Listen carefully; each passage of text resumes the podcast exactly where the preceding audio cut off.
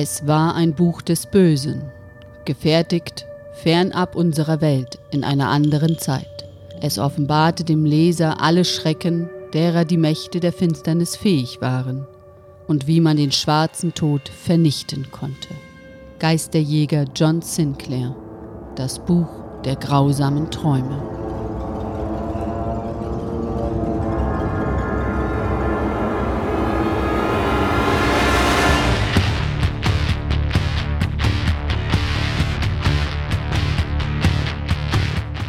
Die Edition war noch jung.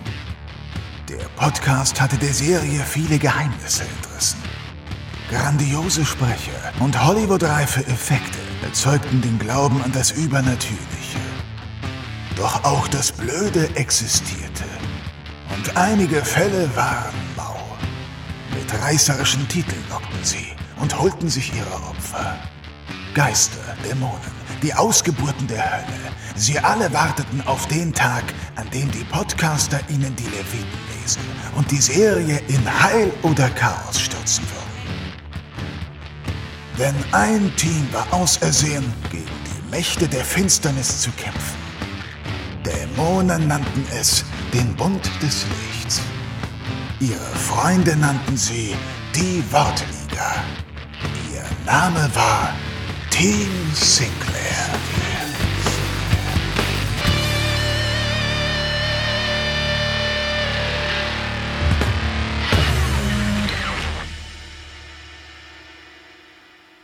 Hallo und herzlich willkommen bei Team Sinclair. Heute mit einem kleinen Jubiläum, Folge 20, das Buch der grausamen Träume.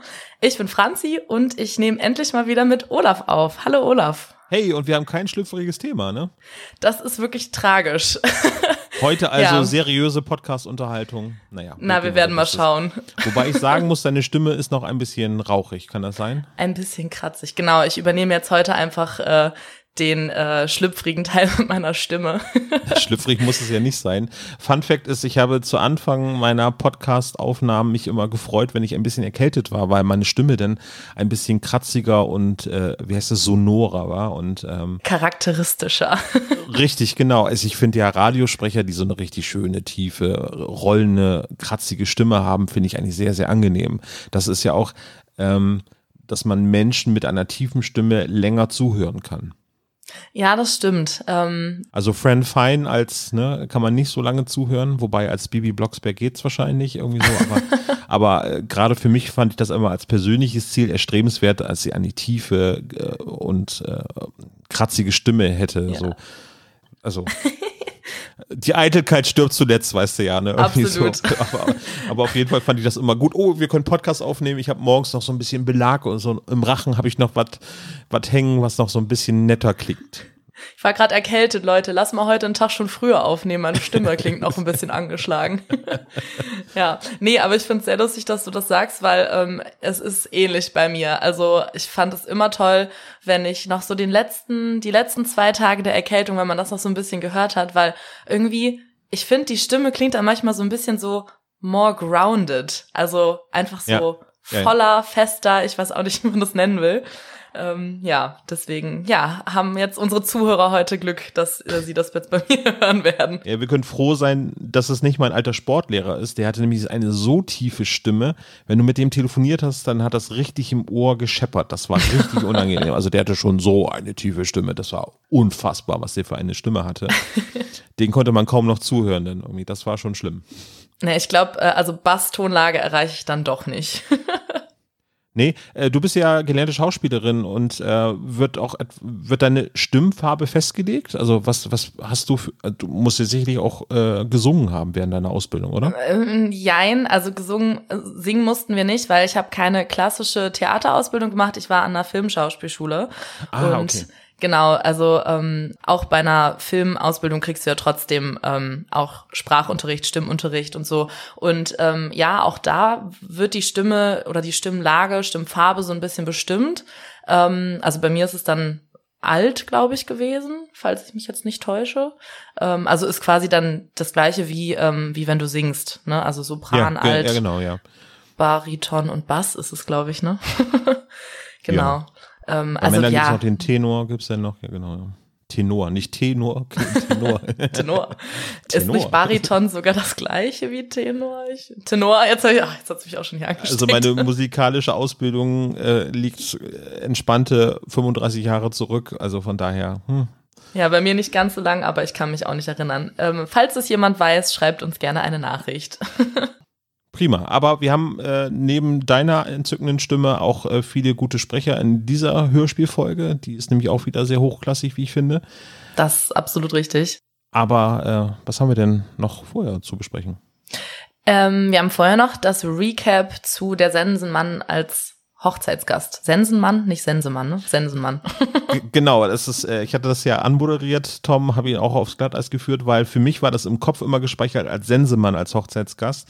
Ich weil erinnere ich mich, das ja. einmal als Kind damals nicht gehört habe, dass das Sensenmann heißen muss, weil Sensemann klang für mich irgendwie ganz plausibel.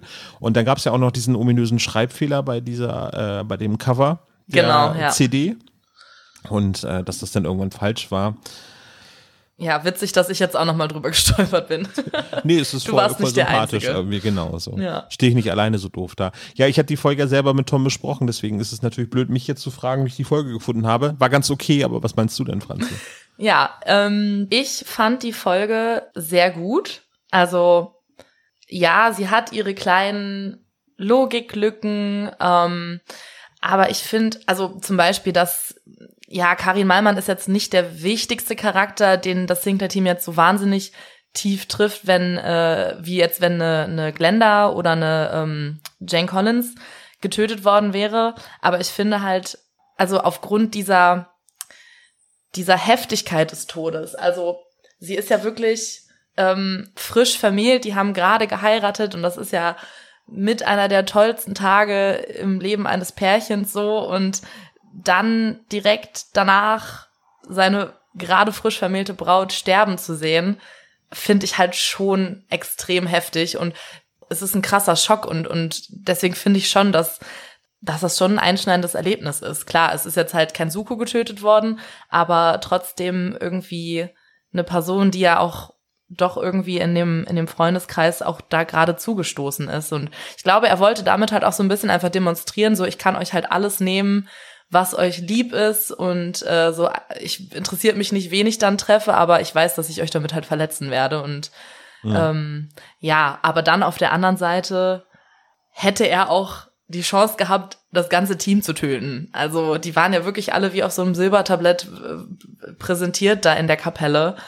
Ähm, von daher, ja, das ist Ja, ist halt nicht wieder so der schwarze ne? Tod. Nee, überhaupt nicht. Er ist jetzt auch hier in der Folge, also im Buch der grausamen Träume, null konsequent. Also er taucht ja am Ende einmal kurz auf, nimmt das Buch mit und sagt, hö, hö, ich hab das Buch, du wirst es niemals kriegen. Tschüss.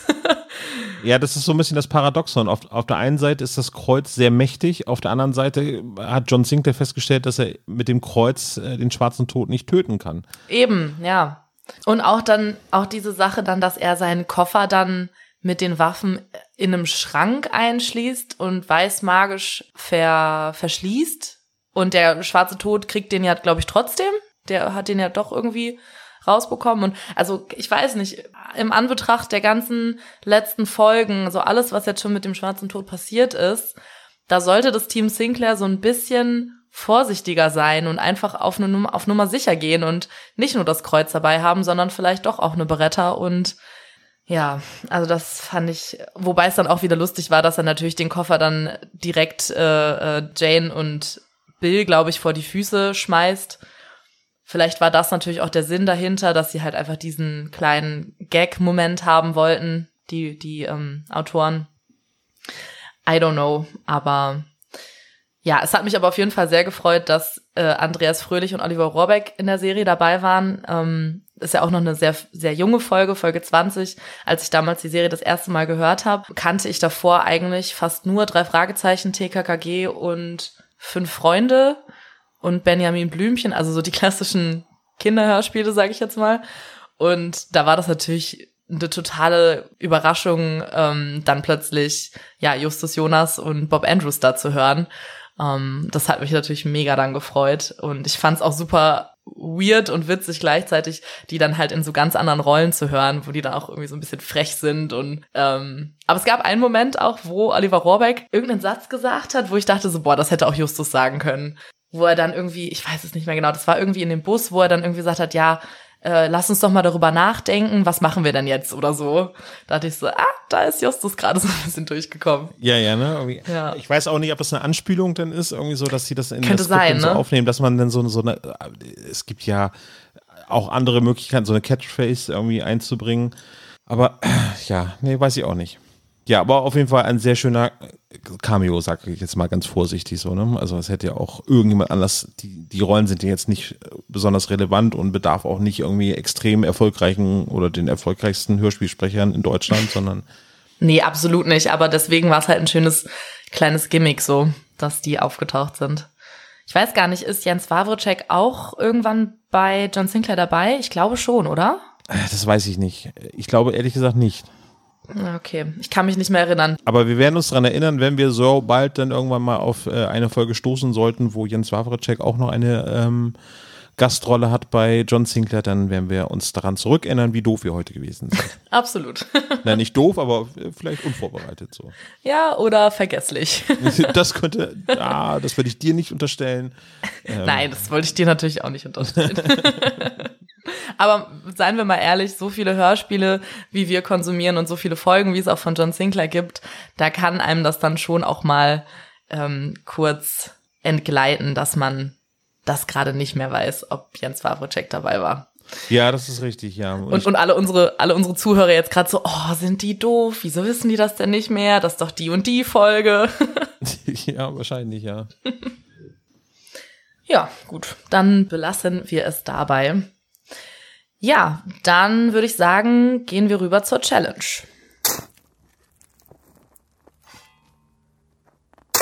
Team Sinclair. Uhuhuhu. Und zwar war unsere Challenge, dass wir, also wir hatten ja zwei zur Auswahl. Einmal, wer die äh, größte Scream Queen der John Sinclair-Reihe ist, aber da hattest du ja schon so ein bisschen was zu gesagt ähm, in der letzten Besprechung. Die beiden letzten Damen haben auch wirklich, ich würde sagen, dass ähm, die in äh, der Sensenmann als Hochzeitsgast die beiden Damen ganz weit vorne sind, irgendwie so von allen, die bisher dran kamen. Aber es ist wieder typisch. Ich habe mir jetzt auch mal aufgeschrieben, ich sollte vorher auf den Aufnahmeplan gucken, aber ich selber in der nächsten Folge dann dran bin, damit die Challenge, die ich dann ausrufe, vielleicht ein bisschen einfacher ist oder irgendwie nicht so sehr selbstreferenziell so. Ja, dass du dir dann selbst kein Bein stellst, ne? Ja, genau so. Genau, aber die andere Idee, ich glaube, von Tom war dann ja, dass wir ähm, uns ausdenken sollten, welche vier anderen Namen denn anstelle von den Erzengeln noch gerufen werden könnten. Also welche vier anderen Charaktere ähm, oder Menschen dann noch zu Johns Rettung kommen könnten. Hast du da was gefunden? Also ich muss an die Teletubbies denken. Ja, oh Gott. Oh, das wäre so niedlich, wie wenn die dann in so einer in so einer Rauchwolke so auftauchen Ja. und dann so ihren Bauch Lala, Tinky. Winky, Dipsy und Po kommen dann heraus und hauen dann den schwarzen Tod eins um die Ohren irgendwie Oh, so. das wäre so süß. ja. Und Nono, Nono ist doch der Staubsauger, ne? Der kommt glaube, dann am, ja, genau. der, der kommt dann am Ende und saugt dann den Rauch wieder ein und dann verschwinden die wieder. Nee, Nono ist dann quasi, wenn John die zweite Kreuzformel lernt, ne? Dann Oh, oder Nono. das. Genau. Genau, das sind Aber das ist ja die, die die neue Kreuzformel, die lernen wir erst deutlich später kennen in den Hörspielen. Ähm, die besagt ja, dass quasi an der Stelle hier etwas Gutes passiert, aber an der anderen Stelle etwas äh, Schlimmes passiert. Jetzt stelle ich mir das Genau. mit diesem Nono so vor, dass er das Problem hier aufsaugt und irgendwann muss der Beutel ja entleert werden und dann kommt auf der anderen Seite dann wieder andere Schlamassel raus. Ja, ja, an, andere ähm, Charaktere oder andere Leute, Menschen, die er dann eingesaugt hat, die werden dann äh, Genau. irgendwo auf der anderen Seite der Welt ausgespuckt. Das ist aber auch ein geiles Hörspiel, denn einmal, dass du dann auf einmal so, ah, hier, Mordliga, nimm das. Und dann hört man so ein und weg und abspannen irgendwie so. oh, das wäre so gut. Und wen hast du? Können wir das mal irgendwem vorschlagen, dass die das Ja. schreiben? Ähm, ja, ich habe als erstes an äh, Tim, Karl Klößchen und Gavi gedacht. TKKG, die Profis in Spee kommen immer, ähm, wenn jemand Hilfe braucht und sind stets zu Diensten. Das passt doch auch ganz gut. Perfekt, ja. Aber, aber, was passiert denn irgendwie so? Die Dämonen greifen an und dann wird die Kreuztrommel gerufen und dann kommt Tarzan mit, einer, mit einem Karate-Kick. Mit einem Karate-Kick, genau. Karl schmeißt dann irgendwie ähm, so eine Tastatur oder, oder irgendwas mit der seiner haut den Brille. harte Fakten um die Ohren. So. Ja, genau, der haut, ja, genau. Klößchen schmeißt mit seiner Tafel Schokolade. Der hat dann so ein, so ein, ähm, äh, wie diese Geldmaschinen, weißt du, wo dann so Geldscheine rauskommen, oder hat er dann so Tafeln Schokolade drin. Und so fit, fit, fit, fit. Und Gabi, ähm, Gabi verzaubert alle mit ihrem Lächeln. Also tötet die damit. ja, sehr schöne Lösung, ja. Ja. Ich hätte jetzt irgendwie an Musiker gedacht, irgendwie so. Also die, die Beatles hatten wir ja schon mal so angeteasert. Wäre auch sehr lustig. Hatte ich tatsächlich auch noch stehen. Ähm, was ich auch noch aufgeschrieben habe, die Bremer Stadtmusikanten. Rein zufällig, weil wir beide ja auch nicht aus Bremen kommen. Nein, es war, Ah, okay. es war absolut äh, kein Zu äh, absolut Zufall hier. Also mich hast du auf jeden Fall überzeugt. Sehr Ähm, gut. Müssen wir den Tom nochmal äh, im Nachgang fragen, ob er mit der Auswahl unserer äh, vier Alternativen zufrieden ist. Ich hoffe es. TKKG, nein, bitte nicht. Geht mir weg mit dieser Bande. Vor allem geht mir weg. Das ist so im Rheinischen müsst du das denn dann auch sagen, denn, ne? Genau, das kann ich aber leider nicht. Nee? nee, Aber du kein- wohnst doch im Rheinischen, ne? Ich kann kein so. Ja, ja, ich wohne in Köln, aber ähm, das Rheinische, das, also es kommt manchmal so zu mir, dann Ja. habe ich so zwei Minuten, wo ich dann das auch so das Kölsch dann so ein bisschen imitieren kann. Aber Ja. so auf Kommando kann ich dir das jetzt leider nicht. Ich versuche das auch immer irgendwie dann ganz dilettantisch zu machen und dann wechsle ich, wechsle ich immer vom Rheinischen ins Schwäbische und solche Sachen und dann passieren da ganz komische Sachen und es klingt halt alles total unecht irgendwie. Dann ruft mich Sebastian, unser Podcast-Kollege, dann auch immer zur Ordnung, dass ich das lassen sollte und da hat er eigentlich auch recht. So, ja. Ich kann sonst noch mal meinen Freund fragen, äh, wie der dann diese Sätze auf Kölsch übersetzen würde und dann spreche ich das noch mal im Nachhinein ein und dann fügen wir das jetzt hier gleich noch ein. ja. aber, aber keine Garantie, dass ich es hinbekomme. Hallo, hier ist Zukunftsfranzi. Ich hatte ja gesagt, dass ich meinen Freund frage, ob er mir diesen einen Satz mal auf Kölsch übersetzen kann. Also bleibt mir weg mit dieser Bande. Und das hat er netterweise gemacht und hat das auch direkt selbst eingesprochen. Ja, äh, hört's euch einfach selbst an. Ich find's sehr funny. Geht mal weg mit der Band, blieven's fort mit der Band. Ja, das waren zwei Versionen, wie man diesen Satz auf Kölsch sagen könnte. Vielen Dank an dieser Stelle nochmal an meinen Freund, dass er sich die Mühe gemacht hat, das äh, für mich einzusprechen. So, und damit geht's dann auch wieder zurück zur Folgenbesprechung. Viel Spaß weiterhin. Was küt, das küt. Genau. Dann äh, würde ich sagen, gehen wir zu den Sprechern über. Oh ja. So, da haben wir ja einige bekannte Namen. Also fast jeder Sprecher hat mehrfach Rollen in John Sinclair Folgen schon übernommen oder wird noch welche übernehmen. Wer ist denn der besonders aufgefallen? Wer ist mir besonders aufgefallen? Ich glaube, das war Eva Spott. Die hat einiges gemacht und Ja. ich glaube, die Ariane Bor Borbach, die hat auch ähm, einiges bei John Sinclair gesprochen. Genau, also die war bei Das Mädchen von Atlantis war sie die Sandra, der Hexer von Paris war sie Sarah, ähm, die Geisterbraut war sie eine Suzanne, Susan. Mhm, ja. Also das ist so so erweiterter Stammcast, würde ich fast sagen, bei den ersten Folgen so, ne, ja. Ja, Wobei wir uns ja wirklich mal über diese Rolle unterhalten müssen, ne? Also Julia Warum? oder ja, wen meinst du? Ja, die, genau, die, die Holländerin. Äh, Was, Julia was de Vries. da zu suchen, bitte? So. Ja, die war so ein bisschen äh, unnötig. Also viel gemacht hat sie ja nicht. Nee, ich habe erst überlegt, also wir können ja gleich nochmal in der Folge drüber, also in der Besprechung in der Folge Mhm. drüber reden, aber sie wirkt so ein bisschen wie so, wir brauchen jetzt noch so ein, so ein Beauty, ähm, wie, wie heißt denn das irgendwie so, das, das, das Mädchen, was Hilfe braucht, so. Ja, ja, so ein, ah, wie heißt das denn? Äh, so ein, so eine, so ein Mädchen, was in, in Bedrängnis ist. Äh, hier, da Damsel in Distress. Das war's. Ja, Damsel ist, ah, ja, sehr gut. Mhm. Genau, also Julia de Vries ist ja so ein bisschen so eine Damsel in Distress irgendwie. Also so eine, so eine junge Frau, die dann irgendwie in Bedrängnis gerät, die dann von den Helden ja gerettet werden muss, aber die halt nicht so wirklich einen Charakter hat. Nicht so wirklich einen Charakter hat, irgendwie, aber so, so ein random äh, äh, Auftritt. Ich muss gerade an irgendwie so eine äh, äh, Filmkomödie denken, wo irgendwie so eine, so eine Frau mit Klopapier irgendwie gefesselt ist. Also die sie halt irgendwie an so einem Rad festgebunden ist und dann ist. Ähm, okay. Olaf, was guckst du für Serien? Nee, keine Serien, das ist ein Film. Irgendwie so, sowas wie ach so. Kentucky Fried Movie oder Nackte Kanone oder irgendwie sowas. Da gab es mal so eine Szene, wo eine Frau mit Klopapier gefesselt war und äh, also das halt einfach ganz einfach zerreißen konnte. So. Aber Ah. Ach der- so, der Held aber hat's nicht musste halt herkommen. Nein, nein, und der Held musste herkommen und ihr das Klopapier quasi runterreißen, damit sie gerettet wird. So. Oh wow. Äh, ich pack's in die Shownotes, wenn ich es dann wieder finde. Irgendwie so.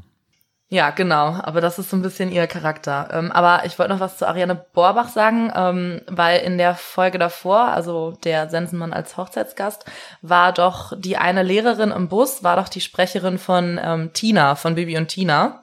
Ja. Und genau, Ariane Borbach ist jetzt nämlich Frau Martin.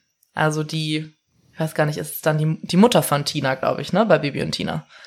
Ich Tina Martin heißt sie so? Ja, kann sein, ja. Nee, nee, ja, oder? Ja, die Mutter heißt wahrscheinlich. Bibi äh, Blocksberg und Tina Martin und die, die Mutter heißt dann anders.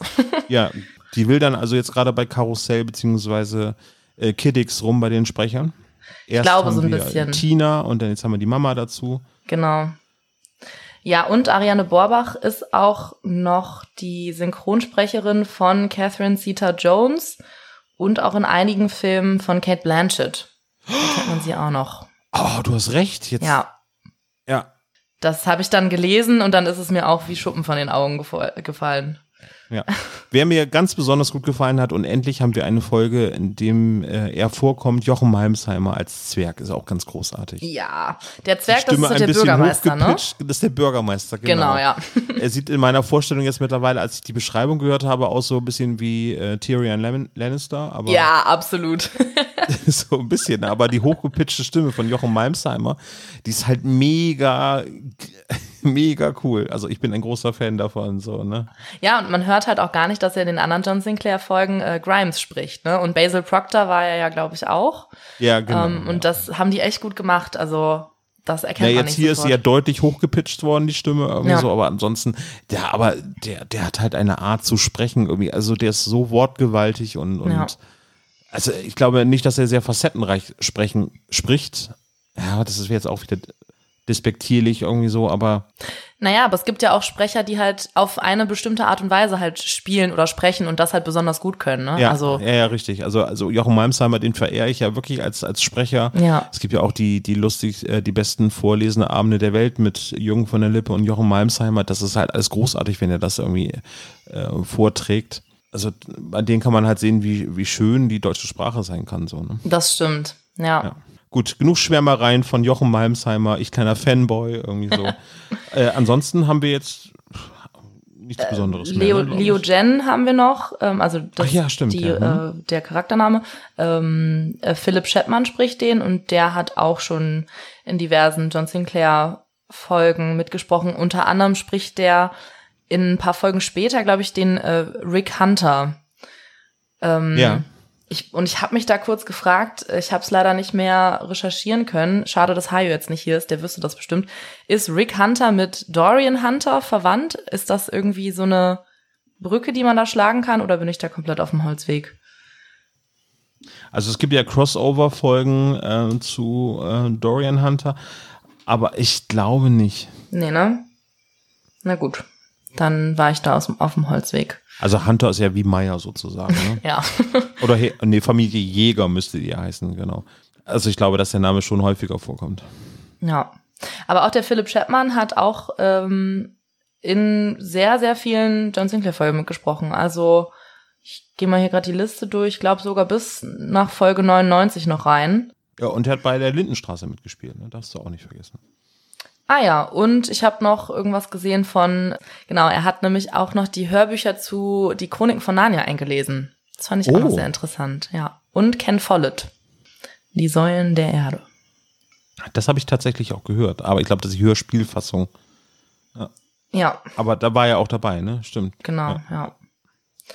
Ja, ach so, und eins ist mir noch eingefallen, das wollte ich auch noch sagen, weil ich konnte mich da gar nicht mehr dran erinnern. Ähm, Ariane Rohr, äh, nee, nicht Rohrbach, ähm, Borbach ist, oder doch Rohrbach? Warte. Nee, nee. Nee, Borbach, ne? Ja, doch. Ja, richtig. Ja. genau, die ist auch noch ähm, Ma Margot in Offenbarung 23. Oh, Und da konnte ich mich auch gar nicht mehr dran erinnern. Also wie weit hast du denn Offenbarung 23 gehört? ungefähr so bis Folge 25, 30. Ja, und ich glaube, dann gibt's ja auch dann schon die ersten Dann kommt der Wechsel, wo auch Sprecherwechsel, genau. Ja, ja, genau. Also da gibt's ja mehrere Phasen von Offenbarung 23 und die ersten fand ich richtig super, so wer erschoss Tupac und so. Äh, und dann irgendwann hat es mich dann da verlassen. Ja, irgendwann wurde es so ein bisschen wirr, fand ich. Also ich bin dann irgendwann nicht mehr so ganz mit der, ich konnte mit der Geschichte irgendwie, nicht, ich konnte der Geschichte nicht mehr so richtig folgen. Wenn man da nicht wirklich aufmerksam zugehört hat, dann war man da sehr schnell raus irgendwie. Es ging mir bei der Serie so und auch bei Gabriel Burns zum Beispiel ging es mir genauso. Ah ja, die habe dass ich nicht dann gehört. irgendwann den Überblick verloren habe. Ja. Deswegen reden wir jetzt über John Sinclair, weil das für, für mein einfaches Gemüt einfacher zu verstehen ist. Sehr gut. dann machen wir da jetzt weiter mit dem Cover. Team Sinclair. So, das Cover. Ja, es ist sehr rot. Es ist sehr rot, aber auch sehr schön. Mega, ja, ich mag es auch sehr gerne. Also ich glaube, man sieht ja im Hintergrund so ein bisschen eine, ja, so ein kleines Steinburglein. Ist das so? Ich, nee, ich würde sagen, dass es der Sitz ist. Also ich denke, das ist der Stuhl. das ist so Oh, ein verzierter Thron. der Thron. Ja. Oder, oder so, auf jeden Fall so ein verzierter. Ja, das Stuhl, kommt ja. hin. Ich habe komplett äh, fall. Also kennst du das, wenn du manchmal so Bilder siehst und du siehst einfach was ganz anderes, obwohl es ganz klar ist, was dargestellt wird. Ähm, Äh, du, ich finde das ja. gar nicht so abwegig, dass das ein Haus ist im Hintergrund irgendwie oder eine Burg. Genau, weil ja auch da hinten die Berge so ein bisschen suggerieren, dass das irgendwie draußen ist und Ja, und, und zumal es in der Folge ja auch um diese Hütte geht halt, ne? Wo auch Ja. das Buch drin ist. Ja. Was, was ich sehr interessant finde, und das ist meine Frage, die ich hier ganz offen stellen möchte, er, er schreibt ja gerade, also der sieht ja aus, als wenn er in diesem Buch gerade schreiben würde. Und ähm, wenn wir jetzt den äh, Regeln des Schreibens folgen würden, dann ähm, würde man doch, der schreibt jetzt quasi auf der rechten Seite des Buchs, Ja. aber es ist schon ein Lesezeichen oder sind mehrere Lesezeichen dort drin hinterlegt. Warum? Und vor allen Ähm. Dingen, ein Lesezeichen müsste eigentlich nach unten zeigen, oder? Also so, so ich weiß es auch nicht. Ja, kommt drauf an, wie lang das Lesezeichen ist, ne? Es gibt ja welche, die so oben und unten überlappen.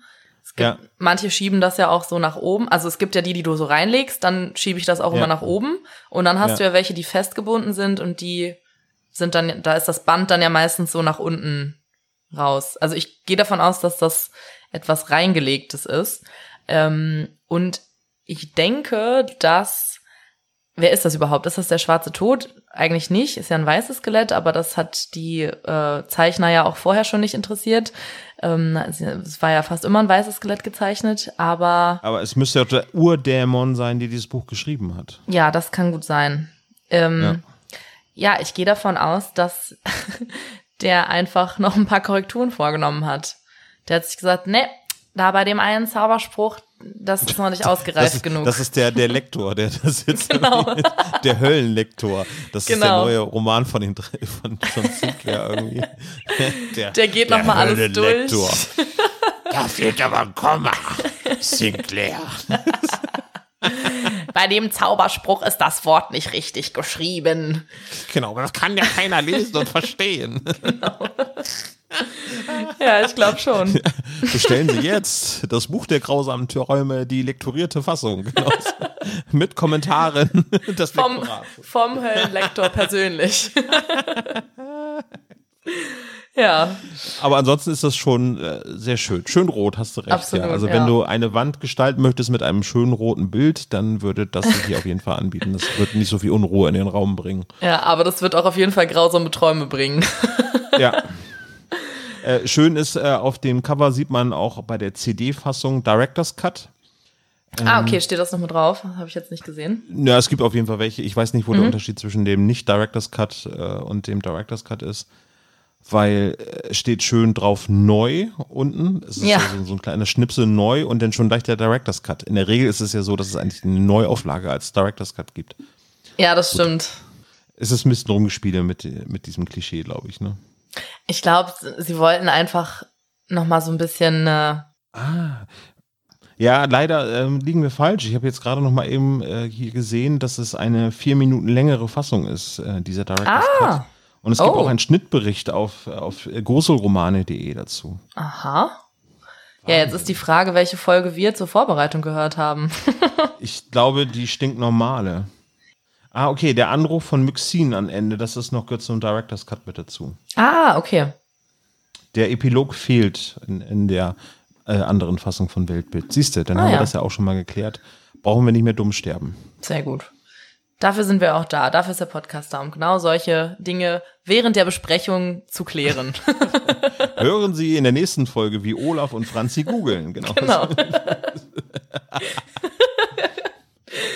so, damit gehen wir jetzt einfach ganz, ganz schnell zur Besprechung über. Team Sinclair. Der Cold Opener. Der ist ein bisschen gestückelt, ne? Ähm, wie meinst du das? Weil da zwei Geschichten quasi drin vorkommen. Ja, mehrere. Du hast ja einmal Joachim Kerzel, der erzählt irgendwie Oh, das stimmt, Buch. ja. Genau, also das, das Kapitel heißt auch irgendwie so, das Buch ist Punkt, Punkt, Punkt. Ne? Irgendwie. Äh, Joachim Kerzel, er kann es halt einfach eben erzählen und äh, gleich in der ersten Szene fühlte ich mich dran erinnert, oh, er beschreibt gerade das Necronomicon, ohne es Necronomicon zu nennen von, von Lovecraft, irgendwie so, aber er ist schon ganz gut. Ähm, führt jetzt sozusagen äh, das Element ein, was den, den letztendlich den Hinweis darauf gibt, wie man den schwarzen Tod umbringen kann. Ja, jein, ne? Also steht das, sagt er das, dass äh, es da drin steht, wie man den umbringen kann? Nee, nee, nee, aber, aber es ist ja jetzt, äh, es spitzt sich ja jetzt zu, ne? Und wir haben die letzte Folge, der schwarze Tod ähm, ist eigentlich nicht mit den Waffen zu töten, die John Sinclair besitzt. Genau. Und aber jetzt geht's ja in Richtung Finale. Also es gibt ja jetzt eigentlich keine Folge der Woche mehr. Also kein Monster der Of Woche, week, sondern ja. ab, ab, ab, äh, ab jetzt, also Sensemann, Sensemann als Hochzeitsgast, Buch der grausamen Träume, geht es ja eigentlich geradewegs in Richtung ähm, Friedhof am nee, Das Duell, letzte Duell, das letzte genau, Duell, genau. genau, ja. Also da Das kommt ja stimmt. eigentlich nichts mehr dazwischen. Es müssen jetzt halt nur noch ein paar Sachen geschaffen werden. So wie bei, ich hatte ja beim letzten Mal diesen Avengers-Vergleich. Jetzt müssen quasi äh, die Sachen gefunden werden, um ihn zu besiegen. So. Und Genau. äh, das wird ja jetzt relativ, also meiner Meinung nach relativ plump eingeführt. So, ach übrigens, hier ist ein Buch. Äh, da steht drinne, wie man das Böse bekämpfen kann oder beziehungsweise wie das Böse halt noch mächtiger werden kann. So. Genau. Also je nachdem, wer das Buch besitzt, hat halt die Oberhand. So. Ja, und das mit dem, mit dem so plump eingeführt, äh, das trifft's eigentlich ziemlich gut, weil ich finde, man hätte in den Folgen davor einfach einen ganz kleinen Hinweis mal irgendwie in so einem Nebensatz fallen lassen können, dass es eventuell etwas gibt, äh, wovon Team Sinclair halt noch nichts weiß, also nicht wir, sondern das Team um John. ähm, genau, also wovon äh, John und seine Freunde halt nichts wissen. Ja. Ne, das hätte irgendwie so irgendwie in einem Nebensatz fallen können, weil so ist es jetzt halt irgendwie, es gibt jetzt eine Folge so, hallo, äh, hier ist so ein Buch von Dämonen und ähm, also entweder äh, wird man wahnsinnig, wenn man es liest, oder man erfährt halt die Schwachseiten der dunklen Seite und es ist aber seit Jahrhunderten verschollen und man weiß nicht, wo es ist und ähm, ja, also es ist so ein bisschen ja so vor den Latz geknallt irgendwie und dementsprechend schnell verschwindet es dann ja auch am Ende der Folge wieder. Und ich bin mir nicht sicher, ob es danach überhaupt noch mal aufgegriffen wird. Weißt, weißt du das noch? Ja, ja, das kommt noch vor. Also, Okay. äh, um das jetzt mal ein bisschen vorwegzunehmen, da steht ja im Prinzip drinne, wie der schwarze Tod getötet werden kann. Und auch das weiß ich zum Beispiel nicht mehr. Ja, ja, Aber ist auch ganz gut. Also ich versuche das jetzt so anzudeuten. Irgendwie, also das, äh, das ist ja auch das, was jetzt kommt, nämlich äh, quasi die Deus Ex Machina, nämlich der Anruf von Myxin, Genau. der auch noch mit zu diesem Cold Open dazu gehört. John Sinclair. Es wurde gefunden, das Buch. Genau. Also da Myxin sagt, Myxin ist ja der Widersacher vom Schwarzen Tod. Seit äh, dem Untergang Atlantis sind die ja verfeindet. Er ist ja der böse Magier Myxin und der Schwarze Tod. Die haben ja im Prinzip beide, sind es eigentlich ja äh, zu dem Zeitpunkt beides noch böse, beziehungsweise Myxin eher neutral anzusehen. Ähm, der gibt John Sinclair jetzt den Tipp sozusagen, hier das Buch wurde gefunden, bitte begebe dich dorthin und versuch das Buch in Sicherheit zu bringen, dann hast du eine Chance, den schwarzen Tod umzubringen, genau. weil Myxin selber es irgendwie nicht kann. Deswegen versucht er jetzt natürlich John Sinclair ins Spiel zu bringen, damit er quasi den schwarzen Tod umbringt, damit Myxin das nicht machen muss. Ja, genau. Er benutzt John quasi ein bisschen als Handlanger. Ne? Genau, ähm, dass er dann später irgendwie noch einen anderen Werdegang hat, das ist ja nochmal äh, dahin. Aber so in dem Fall ist es jetzt so, äh, der Feind äh, meines Feindes ist mein Freund. Genau. So, ja. so kann man jetzt die Konstellation so verstehen. Ähm, das ist quasi denn der, der zweite Teil des Cold Openers. Einmal immer die er Erklärung, was überhaupt das Buch der grausamen Träume ist. Hat man versäumt, eben davor irgendwie schon zu einzuführen ich glaube auch, dass das erst damals von Jason Dark dann so sich erdacht worden ist, nachdem die es schon so geschaffen haben. Und dann gibt es ja dann quasi zum Cold Opener noch den Übergang zu äh, den armen Mann, der, ja, wie ist ihr denn eigentlich darauf gekommen? Der wurde von der Hexe quasi. Von, von Zita. Von Zita, genau. Also der hat von, von Zita eine, eine äh, Gedankenübertragung erhalten, dass er auch bitte das Buch der grausamen Träume besor äh, besorgen soll. Sie hat aber eher einen anderen Hintergrund, warum sie eben diesen, wie heißt er? Äh, Leo Jen. Leo Jen, genau. Genau, also der ist ja auch dann schon in Horlem hieß das Dorf? Horlin? Richtig, genau. Ein fiktiver Ort übrigens. Genau. Ich habe den auch gegoogelt und war so, okay, entweder schreibe ich den komplett falsch oder es gibt ihn einfach nicht. ja, ich habe mich auf das zweite geeinigt irgendwie, weil ich auch gedacht habe, so, na, wenn ich es zweimal jetzt falsch geschrieben habe, dann wäre es halt dumm aber irgendwie scheint es dir nicht zu geben. Aber es ist auch ganz schön, dass es ein unbestimmter Ort ist, weil sonst bist du dann natürlich wieder in der Bedrängnis, dass du eben halt so etwas schaffen kannst wie ein verwunschenes Dorf, weil das scheint ja unter seit Jahrhunderten, also 300 Jahre, mhm. ja eigentlich äh, dann geknechtet zu sein von dem Buch der grausamen Träume. Ja, beziehungsweise auch von Zita, ne? Ich nee, glaub, Zita ist, glaube ich, erst äh, vor kurzem dahin gekommen. Ich glaube eigentlich eher, dass das Buch irgendwie auf, diese, äh, auf das Dorf irgendwie so eine Art Fluch gelegt hat. Ich dachte, Oder dass sie das wäre, weil sie doch auch später zu dem Hüter des Buches, ähm, wie, hieß, wie hieß er noch schnell, irgendwas mit Mackenzie? Jared Mackenzie. Jared genau. Mackenzie, genau. genau. Also, weil sie sagt doch später, dass sie ihn quasi, wenn sie ihn tötet, also wenn sie ihn töten darf, damit er das Buch dann freigibt und sie das Buch haben kann, dann ähm, lässt sie das Dorf auch gehen. Also ich hatte das so verstanden, dass sie diesen Fluch über das Dorf gelegt hat. Aber es kann natürlich auch beides irgendwie zusammenhängen. Ähm, oder ich meine, die ist ja da versteinert. Äh, genau. Oder hängt die da jetzt seit, seit x Jahren rum und ja, weiß man auch nicht so richtig. Man weiß nicht so richtig, wo sie herkommt und wie sie versteinert nee. wurde und ja. ja. Genau. Aber sie hat auf jeden Fall jetzt Bock, den schwarzen Tod zu stürzen. So. Genau. ja. ja. Äh, und, und das Schicksal von Leo Jen ist auch relativ schnell besiegelt, äh, nämlich eben zu zum Ende des Cold Openers. Äh, er ist einer derjenigen, der sterben muss, damit äh, sie die Hexe wieder zum Leben erweckt oder beziehungsweise wieder sich bewegen kann, weil sie ist ja versteinert irgendwie.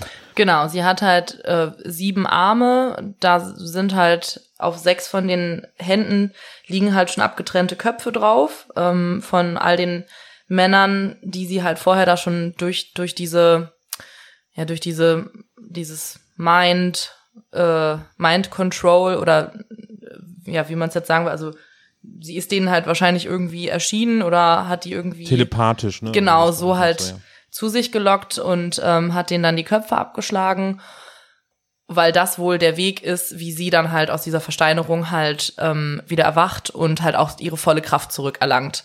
Und der ja. Leo Glenn ist jetzt quasi dann Nummer sieben. Ja. ja. Aber ähm, ich glaube, wir haben ein bisschen vorgegriffen, weil Leo stimmt, Glenn. Er erst später, ne? Also er ist nur, äh, genau, er erblickt sie erstmal und dann kommt sein Schrei und dann kommt der. Äh, nee, nee, nee. Ne? Ich glaube, der kommt so, der ist doch erst, ähm, kommt er doch da an, äh, bei der Hütte, wo das Buch ist. Oh, stimmt. Ne? Das ja ist recht. doch noch und, davor. Ja. Genau, genau.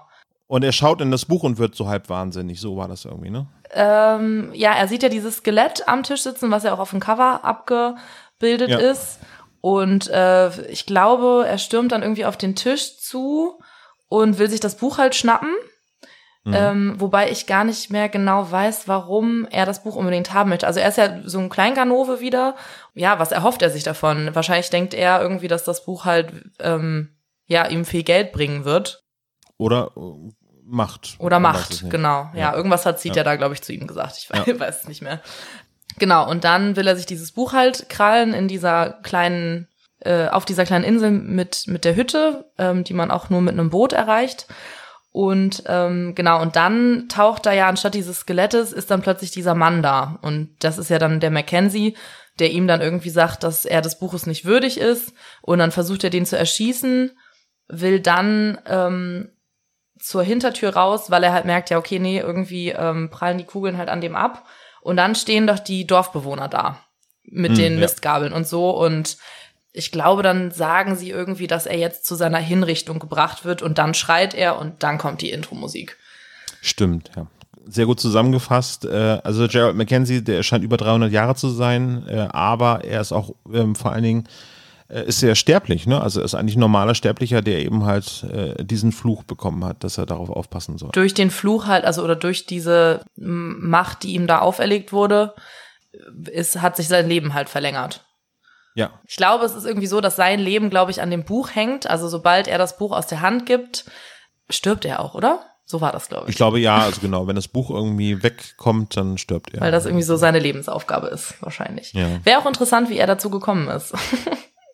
Vor allem vor 300 Jahren. Ich weiß gar nicht, wann der schwarze Tod das letzte Mal aufgetreten ist, weil das passt irgendwie für mich, dass er im Prinzip der Diener des schwarzen Tods ist, passt für mich nicht so irgendwie in diese Zeitlinie, dass äh, der schwarze Tod ja eigentlich zuletzt in Atlantis auf Erden war äh, und, und dann erst wiederkommt jetzt, wo er wieder beschworen worden ist. ja, Äh, und diese Queste, die er seit 300 Jahren hat. Wahrscheinlich gab es da andere Mächte, irgendwie Diener vom schwarzen Tod, die dafür sorgen wollten. vielleicht der Papa vom schwarzen Tod. Und dann hat er das halt an seinen Sohn und de dessen Sohn und dessen Sohn weiter vererbt. Und jetzt sind wir bei unserem der, der, schwarzen Tod der. Anthrazi der Anthrazite-Tod oder Ja, irgendwas genau.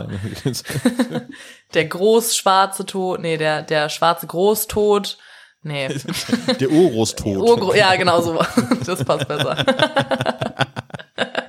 Alles kriminelle Oh, wow. Beute. So. Ja. Äh, ja, Ja, gut. Und dann geht's eigentlich los mit dem Fall. Ähm, John hat sich Suko geschnappt und reist dann eben zu diesem Ort, der nicht gefunden werden kann, eigentlich so über Google Maps. Ich muss noch kurz was dazu sagen, ähm, weil das hatte ich ja, glaube ich, schon mal in dem in der Folge 0 erzählt, als wir uns vorgestellt haben als Team Sinclair, ähm, dass diese Folge meine allererste Folge war, die ich von John Sinclair gehört habe. Und also ich kann mich so genau noch daran erinnern, ähm, als ich diese Intro-Musik zum ersten Mal gehört habe, weil also ich war damals mit Freunden ein Wochenende weg. Wir sind äh, auf, im Auto gewesen, auf der Rückfahrt nach Bremen nach Hause und ähm, haben dann halt ein, ein, ein Hörspiel angemacht. Und äh, meine Freundin hat dann gesagt, ja, kennt hier, ich habe dir doch schon vor lange von John Sinclair erzählt, komm, dann lass uns doch jetzt eine Folge davon hören. Und dann war ich auch so cool, mach irgendwas an. Und dann hat sie halt genau diese Folge angemacht und ich wusste ja überhaupt nicht, was mich erwartet. So ich war ja irgendwie mit drei Fragezeichen TKKG und so aufgewachsen und als dann dieser, also dass er dann so zu seiner Hinrichtung gebracht wird und dann dieser Schrei kam und dann dieses düm, düm, düm von der Intro-Musik halt. Also ich saß wirklich hinten im Auto, ich hatte so Gänsehaut und ich war wirklich so, oh mein Gott, was ist das? Was, was passiert jetzt hier noch? Und also das war wirklich, wirklich krass. Ähm, Hm, ja. Und ich wusste nicht, ich wusste wirklich nicht, was mich erwartet und es war einfach, also ich, es hat jegliche Erwartungen, die ich nicht hatte, äh, über, über, überschritten und ähm, ja, es war ein sehr guter Auftakt, diese Folge. Ich wollte gerade sagen, denn, äh, so ein kleines Zwischenfazit für den Cold Opener, also der hat dich auf jeden Fall motiviert, weiterzuhören. Total, ja. Und auch wenn ich danach noch äh, super geschockt war, wie viel da geflucht wurde und dass da ja Menschen gestorben sind und, und halt auch nicht gerade auf die feine Art und Weise, so Kopf abschlagen und so. Also ich saß komplett geschockt und fasziniert irgendwie in diesem Auto und war wirklich so, wow, was passiert hier gerade? Es hat sich mir so eine komplett neue Welt eröffnet und danach war ich absolut süchtig. Ja. Und jetzt sitzen wir hier zusammen und reden über die Folge. Ja, Wie verrückt, ist wie das das her? Leben spielt. Ähm, Ja, ne? Das ist gar nicht, da, warte mal, das war 2000, das war noch, glaube ich, bevor ich nach Köln gezogen bin. Oder gerade als ich nach Köln gezogen bin. Also ungefähr so, sagen wir 2013 bis 15. So in dem Zeitraum war das. Also noch ganz frisch sozusagen. Ja, ziem ziemlich, ziemlich, äh, noch nicht so lange her, ja. Team Sinclair.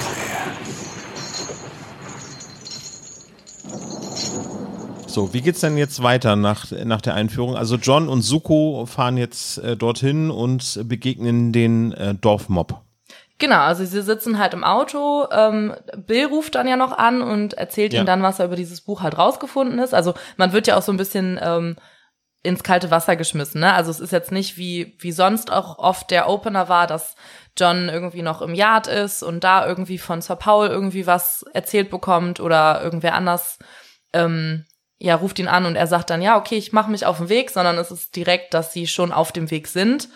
Ja. Genau und ähm, Bill ruft dann an, erzählt, dass dieses Buch halt von einem Urdämon geschrieben wurde und ähm, genau, und dass, dass das Buch wohl das Böse selbst ist und dass man es nicht berühren darf und so. Und ich finde, die beiden sind auch unfassbar witzig in, in dieser Folge. Also Ja, Suko ja. reißt dann auch wieder Witze, so wie ähm, John fragt dann irgendwie, ja, was hat denn die Karte, wo wir lang müssen, weil es irgendwie voll neblig ist und so. Und dann Ja. sagt Suko so, ja, die Karte sagt, ihr müsst umdrehen, sonst landet ihr im Sumpf. so, es sind so viele kleine dumme Witze in, in diesem Gespräch oder in dieser Folge generell. Ich find's herrlich. Äh, Also äh, Urdämon hat es geschrieben, Platon hat es schon erwähnt, Genau. wird gesagt, und auch äh, Hasret äh, verweist, äh, ähm, es- kennt dieses Buch. Genau. Äh, das ist der Lovecraft-Verweis, ne? Ähm, Abdu al-Hazret ist äh, derjenige, der das Necronomicon wohl in seinem Wahn geschrieben hat, also so, so heißt es auf jeden Fall. Und ähm, ja, es wird jetzt irgendwie geguckt, dass da irgendwie so, da wird der, der Lovecraft-Mythos jetzt so ein bisschen verknüpft mit, äh, mit John Sinclair. Finde ich aber interessant, dass sie auch etwas, sag ich mal, Reales, also aus unserer Welt da halt mit rein verbauen. Du meinst Platon, so, ja. Ja.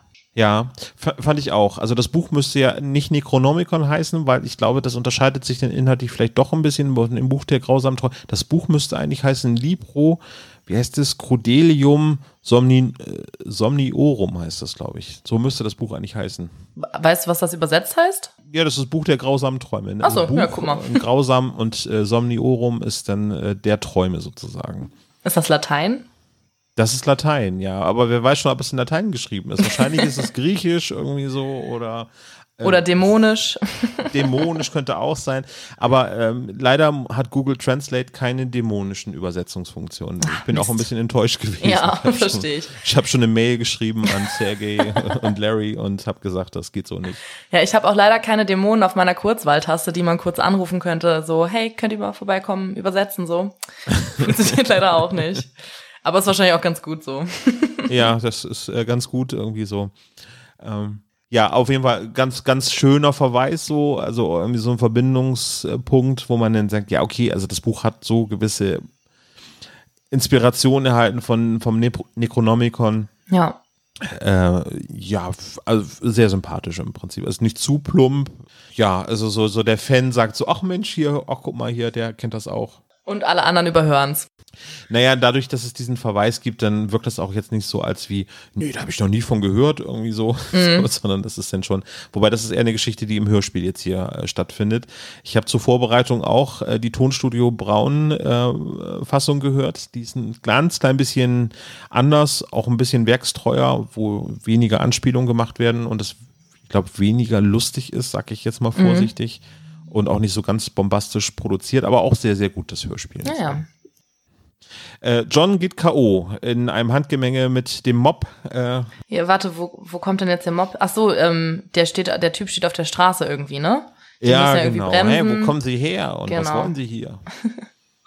und äh, Suko, selbst Suko sagt, dass es zu viele sind. Ich glaube, es wird von sechs Leuten gesprochen, die sie da umzingeln. Und das hat mich so ein bisschen gewundert, weil Suko normalerweise mit sechs Männern alleine fertig wird. Ja, so also gar kein Fall. Problem eigentlich, ne? Ja. Aber in vielleicht war ja- mussten die beiden K.O. gehen. Ja. Ja, und vielleicht war er einfach nicht in bester Verfassung, so, wer weiß. Vielleicht hat er einfach einen schlechten Tag gehabt. Genau. Suko hat Migräne, das ist die Vorgeschichte. oh, der Arme. Genau. Naja, aber äh, die, die K.O.-Szene von John ist natürlich wieder sehr klischeebehaftet, weil irgendwie er, ne, er bekommt einen Schlag und er sieht die ersten Sterne äh, um sich herum zwitschern. Aber das ist so eine ganz typische Beschreibung, als wenn es, und dann wurde es Nacht. Irgendwie. Das, das ist ja irgendwie, John geht ja relativ häufig K.O. in dieser Ja. Serie, weil er ja nicht sterben darf, geht er ja höchstens K.O.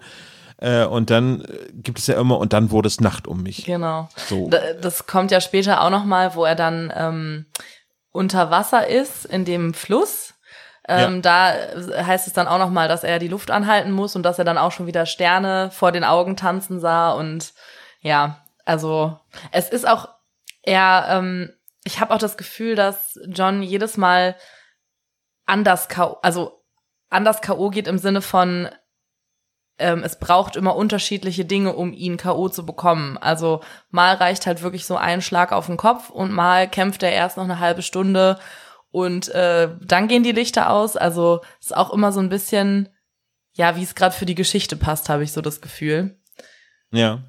Genau, und danach, also ja, John ist K.O., ich weiß gar nicht, ob Suko auch K.O. geht. Ich gehe jetzt mal davon aus. Und dann gehen wir wieder rüber zu Leo Jen. Der ist nämlich jetzt gefesselt worden von den, auch von den Dorfbewohnern, also gibt ja mehrere. Äh, die Ja. haben sich in dem Fall aufgeteilt, äh, einmal Leo Jen äh, auf, aufhalten und dann John und Suko.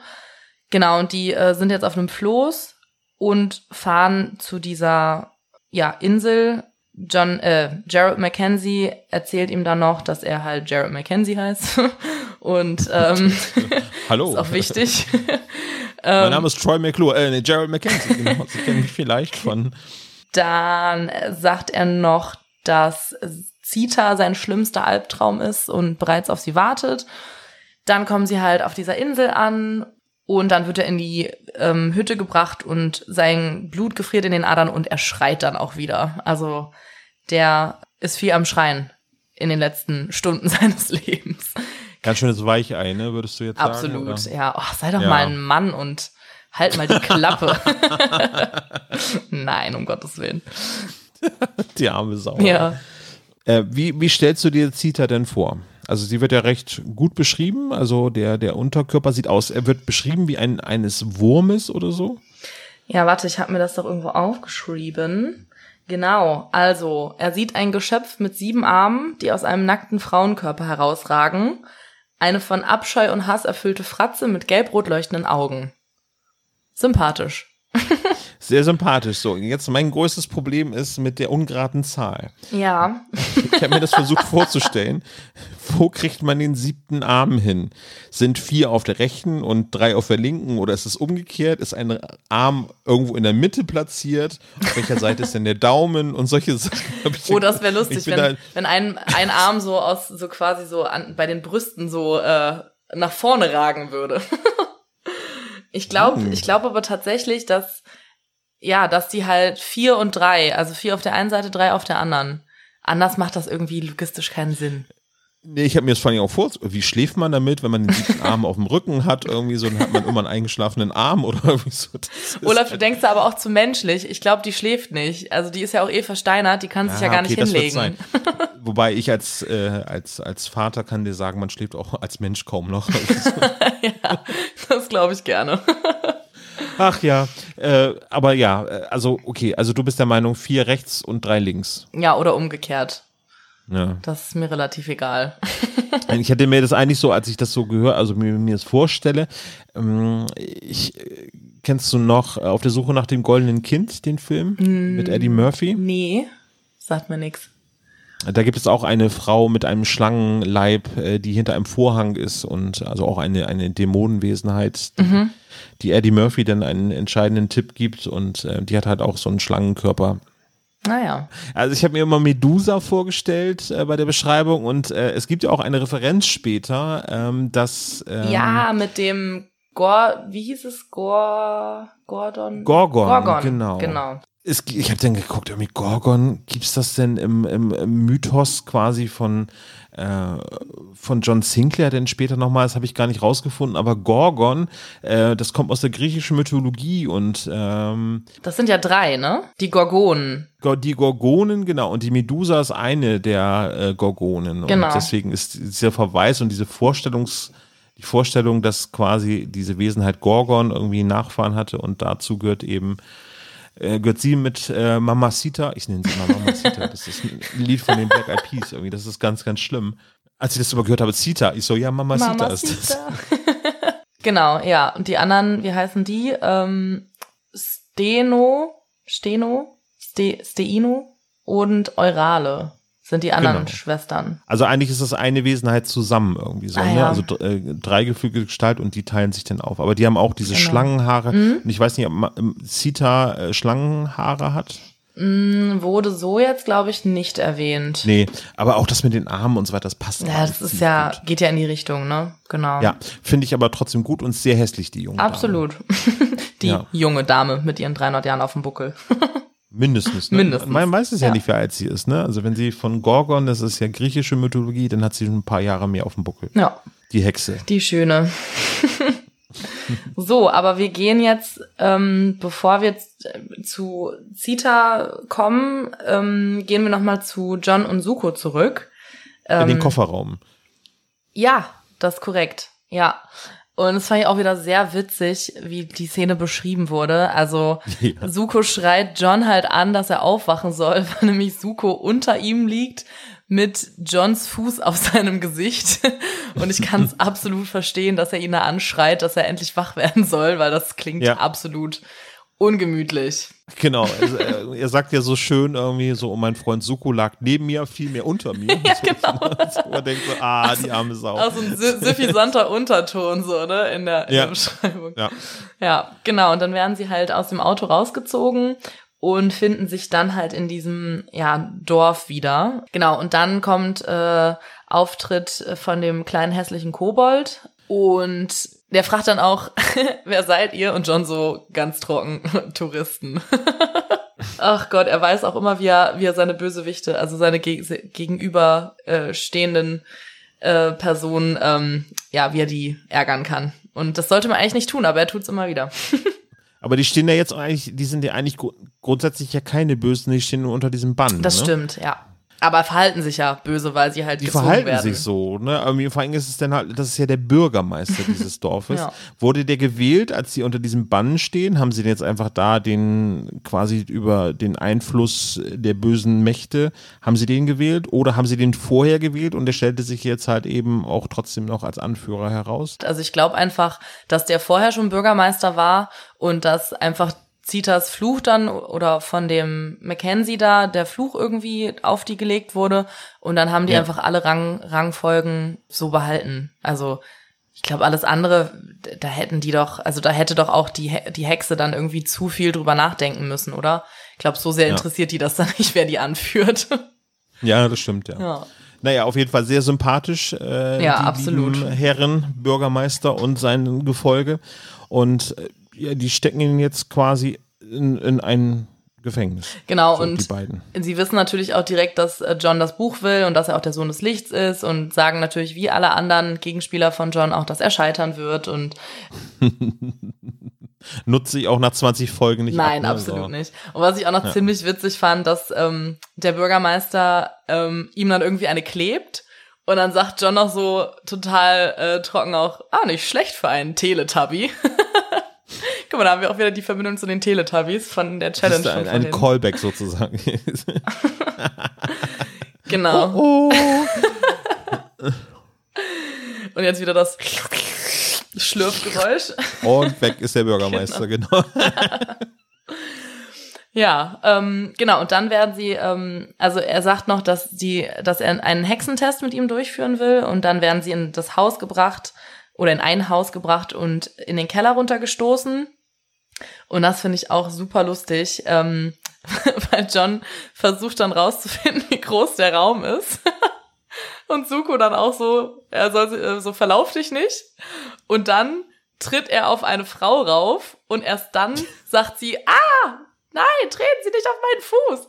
Wo ich mir dachte so, hä, das muss man sich jetzt wirklich mal logisch vorstellen. Du wirst halt in so einen Keller gestoßen, fällst erstmal die Treppe runter. Das heißt, es gibt ziemlich viel Lärm. So. Ja. Und dann reden die ja noch miteinander und John sagt noch, ja, ich versuche jetzt mal rauszufinden, wie groß der Raum hier ist, weil wir sehen ja nichts. Und wenn da noch jemand anderes wäre, also wenn ich in diesem Keller wäre, hätte ich doch spätestens dann irgendwie gesagt, hi, ähm, ich bin Hallo. hier, hallo, guten Tag, ähm, schön, dass Sie auch da sind. Äh, ja, also keine Ahnung. Nee, finde äh, find ich total rationales Verhalten von ihr. Oh. Also erstmal die Männer reden lassen und dann irgendwie, wenn man erst aufgefordert wird, dann bitte erst. Genau. So bitte, das war jetzt, ich muss das jetzt, glaube ich, als Disclaimer dazu sagen, das war jetzt gerade Ironie. ja, also nicht, dass ich jetzt hier erboste Hörerinnen irgendwie aufschrecke, dass ich mich doch dann irgendwie so showihaft hier verhalte. Ja, muss, Franzi, das war ein Witz, ne? ja, I know, I know. Muss man aber manchmal dazu sagen, weil ähm, Ja, ja. Ironie ist auch über Podcasts manchmal schwer zu verstehen. Das Ja. funktioniert nicht nur bei WhatsApp nicht. Ja, aber du hast völlig recht. Also die hat sich halt echt, das meinte ich ja mit dieser hilfsbedürftigen Frau, die mit Klopapier gefesselt war. Irgendwie so kommt sie jetzt in dieser Szene so, ach ja, übrigens, äh, ich bin die Motivation, damit ihr hier mich rettet und äh, ach und äh, wir brauchen noch etwas für diesen Hexentest irgendwie, der, der, der schon angekündigt worden ist. Ja. So, ne? Genau. ja, genau. Und irgendwie ist dann auch Wasser im Keller, was ich auch irgendwie, ja, weiß ich nicht. Naja, also das Ganze soll ja in Südengland spielen, soweit ich das verstanden habe, oder irgendwo in England. Das wird ja gar nicht groß gesagt. Ne? Komischerweise habe ich immer gedacht, es spielt in Holland oder so in Ostfriesland oder so. Einfach nur, weil die Julia de Vries aus Holland kommt. Ja. Und weil es irgendwie so ein Dorf im Nebel ist. Und ich weiß nicht, irgendwie hat mein Gehirn die Sachen dann zusammengesponnen. Aber ja, also an sich spielt es in, in England auf jeden Fall. Ja, richtig. Genau. Ja, da macht es dann auch schon wieder Sinn, dass da so ein Keller auch mal mit Wasser vollläuft, ne? Ist ja alles flach. Ich habe gerade Urlaub in Holland gemacht, also in den Niederlanden, Mhm. um genau zu sein. Und äh, schön, schön da. Absolut, ja. Und dann ähm, versuchen sie sich ja irgendwie zu befreien. Also die John und Suko wurden ja irgendwie mit Draht gefesselt Mhm. und Julia wurde mit Stricken gefesselt. Und dann versucht Julia halt den Draht um Johns Hände aufzudrehen.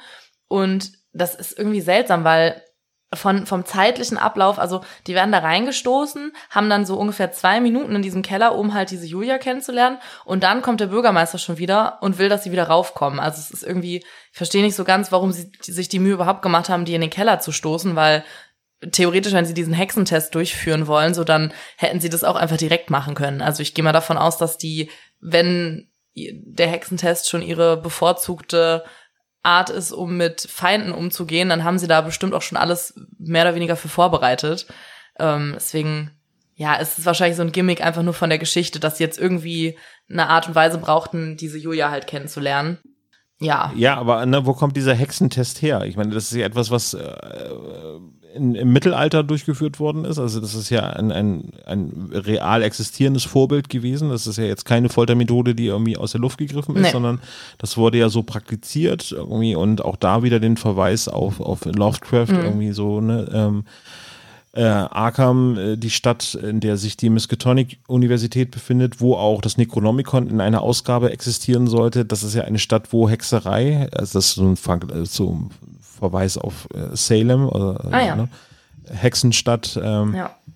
das, äh, für mich fühlt sich das wirklich an, als wenn das auch in, in, in Lovecraft Country irgendwie stattfindet, so diese ganze Ort, so, also alle sind unter einem Bann irgendwie von einem Buch und das passt alles so sehr in diese Lovecraft-Welt mit hinein, so, wenn man jetzt mal vom kosmischen Schrecken absieht, der irgendwie nicht hier vorkommt, aber so die Besessenheit und das ganze Dorf steht unter einem Bann irgendwie so, das fühlt sich schon so nach Lovecraft an und, und auch dieses Hexensetting passt da ein, so, so einigermaßen gut rein, so. Ja.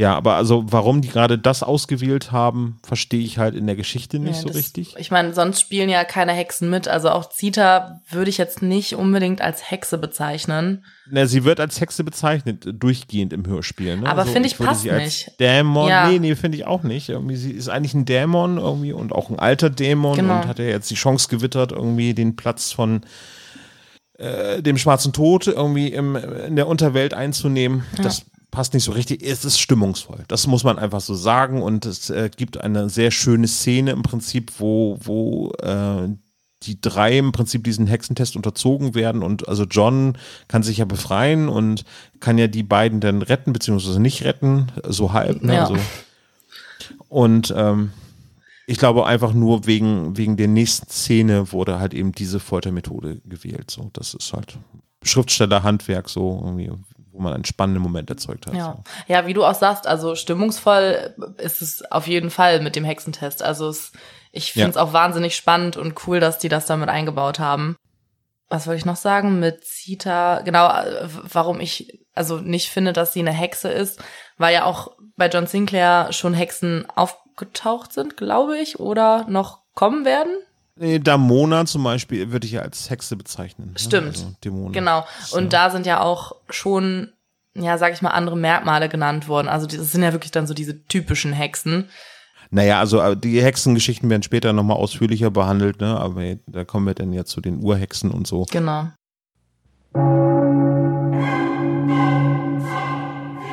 Team Sinclair. Ja, lass uns mal, wollen wir mal gucken, dass wir das ein bisschen mehr zusammenfassen, weil also die Handlung springt jetzt so ein bisschen hin und her, weil äh, durch ähm, Leo Glenn, äh, st- äh, der stirbt ja und ähm, quasi sein Kopf wird er dann in die äh, siebte Hand gegeben. Genau. Das ist also quasi das, das äh, letzte Stück für dieses Ritual. Und ähm, Zita ähm, bedrängt Mackenzie, dass er doch gefälligst das Buch ihr übergeben sollte.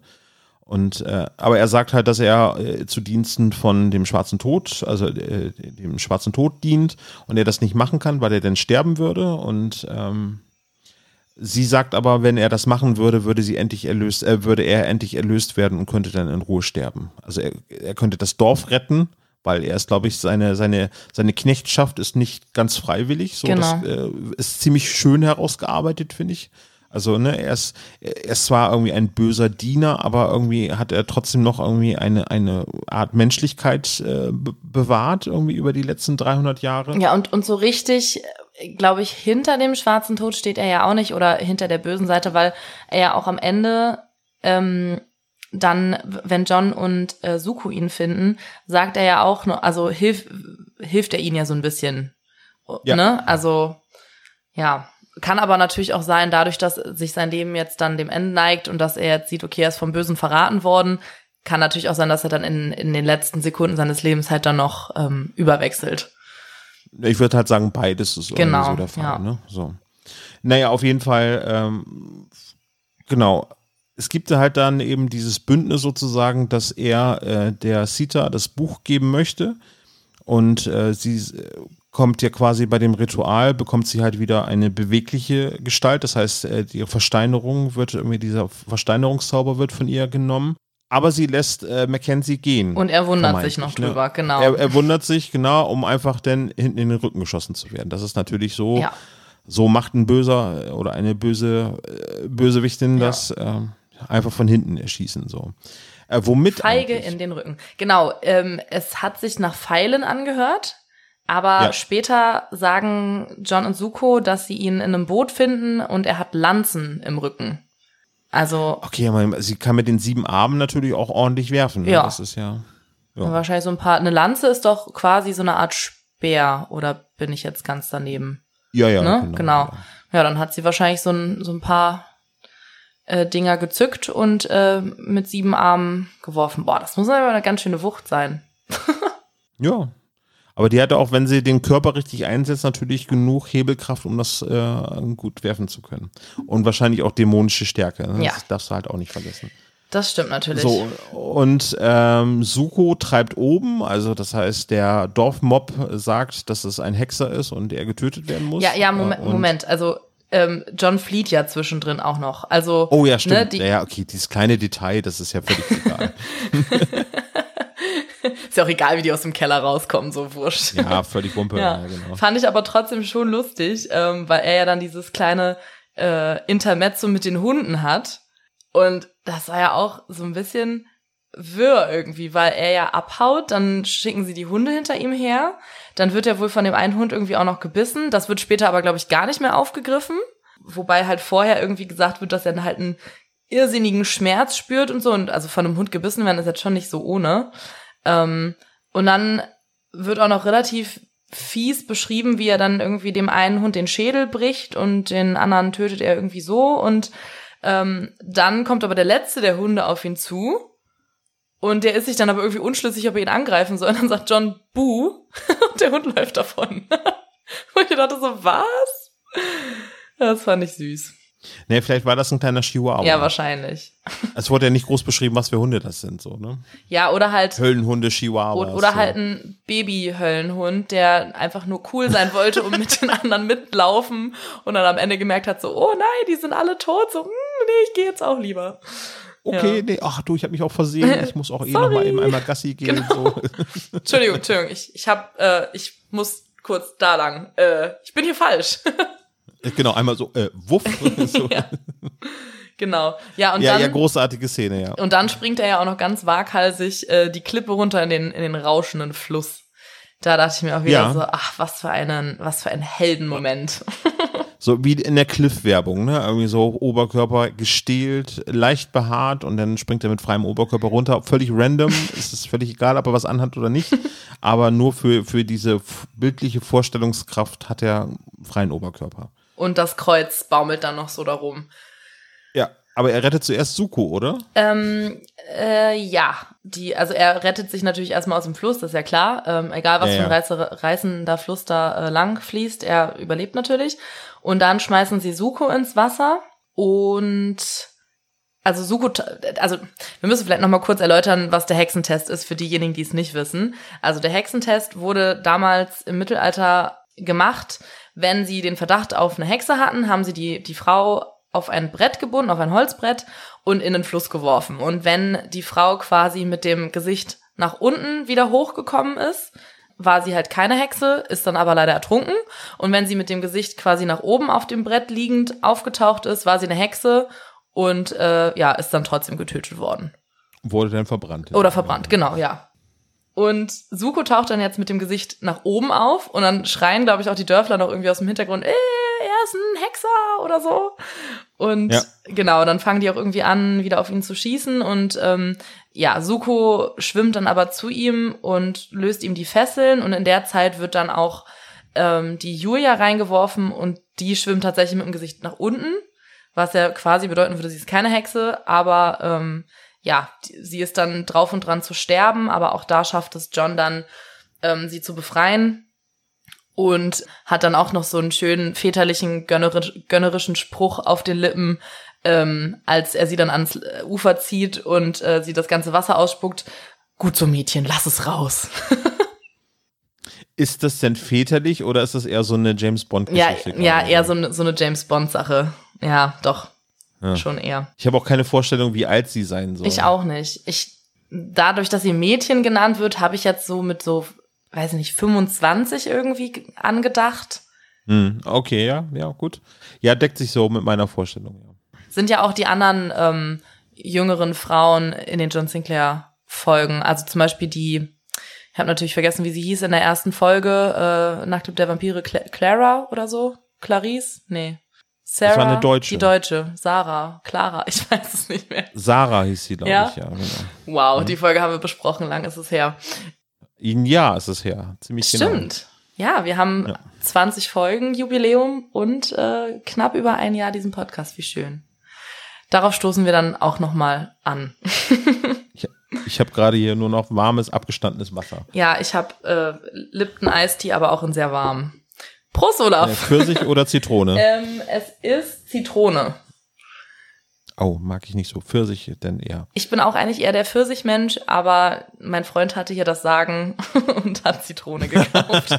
Es wird getrunken, was ich auf den Tisch stelle hier. Nee, wir haben jeder eine Sache uns ausgewählt. Also wir haben diesen Sirup für den Soda-Stream geholt.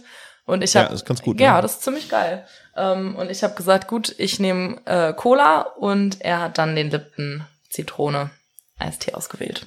Ich habe immer Schwierigkeiten, das richtig zu dosieren. Entweder habe ich etwas zu süß oder irgendwie zu wässrig. Also dazwischen so perfekt habe ich noch nicht gefunden, habe mich aber auch noch nicht so intensiv damit beschäftigt. Es ist gar nicht so schwer, habe ich jetzt rausgefunden. Ähm, es sind nämlich in dem Deckel Markierungen drin. Und wenn man da die Markierung richtig trifft, dann schmeckt es auch. Ja, ja, aber ich nehme ja immer nur ein Glas und das Glas Ach hat so. immer einen unterschiedlichen Wasserstand. Also es hat alles nicht so genormt hier, mein Prozess zum, zum Trinken von Eistee. Ob wir jetzt gerade ein bisschen So abgeschwiffen übrigens auch der. Plan, von, nein, äh, aber so ähnlich ist ja auch der Plan von Zita. Irgendwie, sie möchte das Buch an sich bringen und ich glaube, wir kommen jetzt einfach mal so zum Finale, Ja. weil das kommt genauso überraschend für alle Beteiligten, die das Hörspiel hören, äh, wie, äh, wie jetzt in dieser Besprechung. Das stimmt. Weil äh, John und Suko retten die Frau, also ne, Save the Girl und ähm, Save the World, weil sie rennen jetzt eben zu, zu der Zita. Ja, sie treffen, also sie finden ja noch diesen ähm, Mackenzie. ja. Ich glaube, der sagt noch irgendwas Wichtiges mit, was war das denn? Der sagt doch irgendwas mit, äh, äh, mit dem schwarzen Tod, dass er ihn schon früher bekämpft hat, aber das nicht mehr weiß. Und das wird ja, Ja, das ist so eine, genau eine Referenz auf, auf Sch- Geschichten wie Albtraum Atlantis und äh, ähm, die Geburt des Schwarzen Tods. Also das sind ja dann wieder rückwärts gesch erzählte Geschichten, die später kommen. genau. Und das ist dann schon Verweis darauf. Das ist aber ganz schön angedeutet, ne? Vor allem in Folge 20 schon, ne? Und dafür, dass es dann ja erst, glaube ich, ab Folge 70 oder so auftaucht, ähm, Ja. ist cool gemacht. Genau. Albtraum Atlantis müsste Folge 75 gewesen sein. Das kann sein, ja. Ähm, und äh, schöne Referenz äh, und ich glaube, das stand auch noch gar nicht so fest irgendwie so. Also die, die Geschichte selber ist ja auch im Kanon von, von Jason Dark ja ähm, deutlich später erschienen. Haben sie fürs Hörspiel halt wieder gut mit reingenommen, Ja. ne? Ja, ja, genau. Ich meine, da waren die Bücher auch schon längst draußen und auch die Tonstudio Braun-Geschichten waren schon da. Das passt schon alles ganz gut. Genau. Aber es, es ähm, wirkt so ein bisschen, da wird schon so ein bisschen Metaplot im Hintergrund aufgebaut. Das ist irgendwie, aber nur in einem Satz. Und es reicht aber auch völlig. Es ist jetzt nicht so. Und das ist zum Beispiel auch eine der Sachen, also ich habe ja damals, als ich die Folge das erste Mal gehört habe, ich habe ja gar, also ich habe nichts verstanden. So, ich war einfach nur komplett überrascht und und begeistert von dieser Art von Hörspiel. Aber ich habe da damals nicht auf diesen Satz geachtet oder habe damit keine Ahnung gehabt, was die damit meinen. Aber trotzdem kann ich mich noch gut daran erinnern, dass ich mir dachte so, hä, okay, was war denn da früher? Warum weiß er das denn nicht? Hm, das, das interessiert mich. So, und ich finde, ja. das zeigt halt irgendwie, dass so ein kleiner Satz halt, auch für jemanden, der halt gar nichts mit John Sinclair zu tun hat, ähm, dass das trotzdem so ein so eine Sache sein kann, äh, die einen dann in diese Serie reinholt und die einem dann so Lust auf mehr macht irgendwie. Also es ist schon ähm, smart eingesetzt. Ja. Also genau, der nochmal Verweis auf ähm, die, den Schwarzen Tod, dass er quasi das Buch an sich schnapp, äh, nehmen möchte. Und, und dann kommt es zum finalen Kampf mit Zita und der Auftritt des Schwarzen Tods. Also relativ gleichzeitig. Ich hatte mich erst gefragt, warum kommt denn jetzt auf einmal der Schwarze Tod her? Warum ist er nicht schon viel, viel früher da gewesen? Hat sie das Buch geschnappt und alles ist super. Das weiß ich auch nicht so genau. Ja, oder lag es halt einfach daran, dass, ähm, und das habe ich mir so versucht zu erklären, dass äh, Mackenzie quasi vom Schwarzen Tod äh, beauftragt worden ist, dieses Buch zu bewachen, aber er selber quasi noch nicht darauf zugreifen kann, weil es quasi noch an diesem Ort gefestigt ist. Eben auch durch den, den Bandzauber von Sita. Und dadurch, dass Sita im Prinzip äh, befreit worden ist, hat sich da eventuell was gelöst und erst in dem Moment konnte der schwarze Tod darauf zugreifen. Das wird nicht so richtig erwähnt in dem Hörspiel, Nee, das, ne? das wird nicht erläutert, wie das Ganze zusammenhängt. Ich habe auch kurz gedacht, ob der schwarze Tod das Buch überhaupt selbst lesen kann, weil es heißt ja, dass es einen auch, auch Dämonen halt in den Wahnsinn treiben kann. Also vielleicht hat er sich auch mit Absicht davon ferngehalten. Also er wusste, dass da irgendwas drinsteht, was ihn halt vernichten kann, aber vielleicht war er halt selbst ähm, zu schwach, ums lesen zu können oder um ja, damit irgendwas anfangen zu können. Vielleicht hat es ihm halt auch selbst Schaden zugefügt. Und deswegen hat Ja. er vielleicht diesen Mackenzie dann quasi angestellt, um darüber zu wachen. Aber das könnte sich ja auch noch in die Geschichte mit Zita einbetten, das, was du gerade gesagt hast, ne? Dass, dass irgendwie Ja. da noch trotzdem so ein Bann irgendwie drum war. Vielleicht hat er auch selbst diesen Bann irgendwie darauf gelegt, dass auch er sich dem nicht näher. Ich weiß es nicht. Ja, naja, auf jeden Fall. Also äh, der Weisheit letzter Schluss ist halt einfach, er schnappt sich das Buch vor John Sinclair und verschwindet wieder in seinem Nebeldunst äh, und ist weg. Zita ist auch tot. Die wurde auch ganz simpel mit dem Kreuz getötet. Fand ich auch fast ein bisschen zu simpel dafür, dass sie, also ich weiß nicht, manche von den Bösewichten werden mir zu, zu, zu groß irgendwie eingeführt oder als etwas zu Großes beschrieben und sind dann viel zu leicht zu töten. Und das war bei ihr auch so ein bisschen so. Also ich hätte gedacht, dass Das zumindest richtig, da ja. irgendwie noch ein bisschen was Schwierigeres in dem, also dass John irgendwie noch ein bisschen mehr Schwierigkeiten hat, sie zu töten. Aber ja, Ja, sei es drum, sie ist tot und äh, dann kommt es auch äh, schon zum Abspann, ne? Also weil Genau. es die verlassen relativ schnell den Ort. Äh, wie, man muss halt bedenken, dass dieses ganze Dorf unter einem Bann gelegen hat irgendwie und eigentlich, wenn die jetzt wieder zu sich kommen, weil der Bann von dem Dorf genommen wird, müssten die eigentlich ja völlig durcheinander sein. ahnungslos durcheinander sein, irgendwie was denn hier passiert und äh, warum haben wir Mistforken in der Hand und äh, warum liegt hier Stroh rum. so, solche Sachen äh, interessiert John und äh, Suko überhaupt Nö. nicht, die düsen einfach los. Also ne? selbst in Marvel, äh, selbst in Marvel-Serien und Filmen wird dann irgendwie, gibt es dann so eine Art äh, ähm, Räumkommando, dass sich dann halt um die Betroffenen, die irgendwie mit Übernatürlichen zusammengekommen sind, irgendwie betreut werden, so Man in Black mäßig. Ja, ja. irgendwie So ein bisschen therapeutische oder so. Unterstützung oder so. Nee, nee, völlig egal. Lass uns mal abziehen und äh, wir, wir haben hier irgendwie einen kleinen, äh, nee, ist es ein Misserfolg? Ja, Jein. schon, irgendwie so, aber ein, einer, der irgendwie ein bisschen Zuversicht bringt, weil so habe ich das immer verstanden. Selbst wenn äh, sie jetzt das Buch nicht äh, gewonnen haben, wissen sie, dass es ein Buch gibt, wo es äh, Hinweise darüber gibt, wie der schwarze Tod äh, umgebracht werden kann. Aber das würde ja dann auch Also- wieder bedeuten, dass sie doch einen Verlust erlitten haben, weil sie hätten das Buch jetzt haben können. Aber jetzt wird es halt wieder ein nächstes Mal geben müssen, wo sie es halt suchen müssen, beziehungsweise ähm, ja irgendwie da rankommen müssen. Also Ja, genau. Also es ist ja jetzt oft so, dass man so, ah, das schwarze Tod ist da. Ah, er kommt noch mal. Es ist noch nicht Zeit fürs Finale. Nein, ist noch nicht so. Es ist noch nicht so. weit. Und auch, Ja. also ich habe irgendwie gar nicht mehr das im Kopf gehabt, dass der schwarze Tod noch auftaucht und ich finde es auch irgendwie so ein kleines bisschen, ah, so ein bisschen unnötig. Also er kommt, nimmt das Buch und geht dann wieder so. Warum tötet er John nicht? Das ist wieder so ein bisschen wie beim, beim Sensenmann als Hochzeitsgast. Also er taucht er auf. hätte einfach das Buch aufschlagen können. Oh, ja, warte, er hätte doch irgendwas hier, machen können. äh, Also, oder ich, ich meine, Sohn des Lichts töten. es hätte ja, genau, kurz im Kapitel, Kapitel 12 unter, unter Kapitel äh, 6.2. Ähm, und, ich, genau, und ich glaube, da ist das Lesezeichen. auch genau, gewesen. genau, genau. ähm, aber er hätte, also natürlich hätte das jetzt noch nicht das große Finale sein müssen, aber ich finde, er hätte schon noch irgendwas Imposanteres machen können, als sich nur dieses Buch zu schnappen und wieder abzuhauen.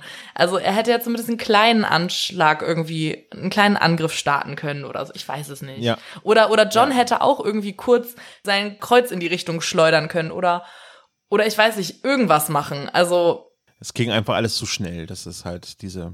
ich bin auch immer wieder erstaunt, aber wie ähm, abrupt dann doch die Folgen zu Ende sind. Also sie bauen sich immer sehr lange auf und dann innerhalb wirklich von so drei Minuten Mhm. ist dann der komplette Endkampf und Abspann. Und du denkst dir so, "Hä, ich bin doch gerade erst mitten in der Ja. Folge angekommen. So, äh, warum, warum ist es jetzt schon wieder vorbei?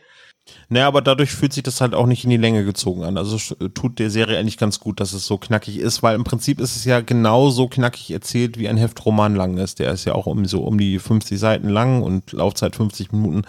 Passt, glaube ich, da ziemlich gut.